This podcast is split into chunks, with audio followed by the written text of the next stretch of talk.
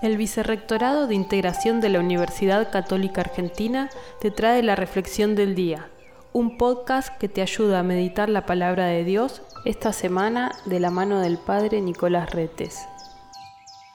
Ayer celebrábamos la jornada de oración por las vocaciones con el texto del Evangelio de Jesús, que es el buen pastor.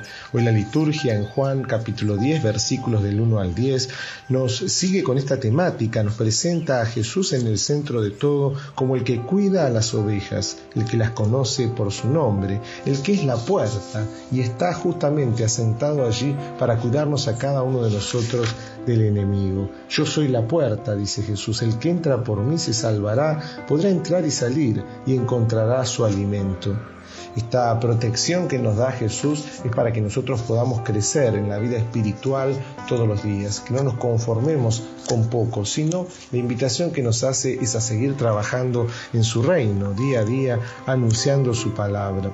Es importante recordar que Jesús nos llama a cada uno por nuestro nombre y nos regala una misión para que en este mundo, escuchando la voz, en medio de los ruidos de este mundo, escuchando la voz de Jesús, buen pastor, podamos responder siempre con alegría y estar a su servicio.